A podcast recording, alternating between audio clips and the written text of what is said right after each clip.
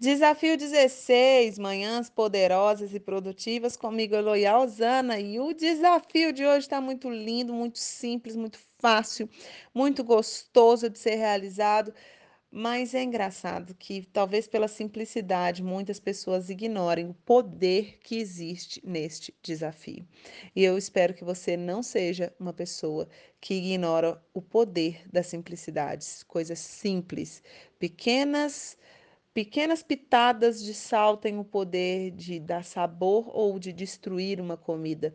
E são pequenas atitudes logo pela sua manhã que vai ter o poder de fazer a sua manhã ser extremamente poderosa ou ela ser um fiasco. Não despreze a pitada de simplicidade. E a pitada de hoje é: você vai acordar, tomou seu banho gelado maravilhoso, você vai arrumar sua cama. Você vai deixar a sua cama linda, a sua cama maravilhosa. Para quê? Pra você não voltar para ela, Brasil. Para você não voltar para sua cama. E porque você também vai trabalhar o seu merecimento.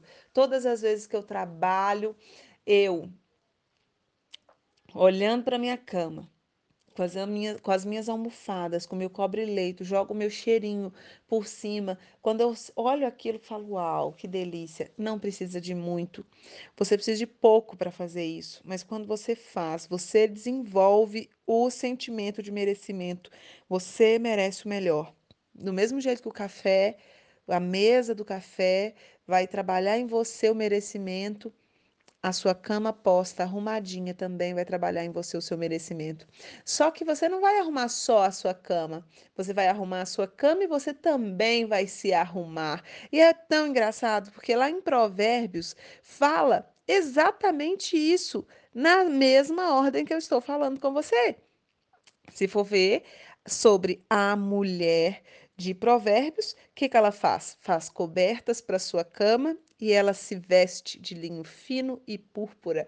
Essa mulher trabalha o merecimento dela todo dia. Então você vai fazer a mesma coisa, porque você é uma mulher plena.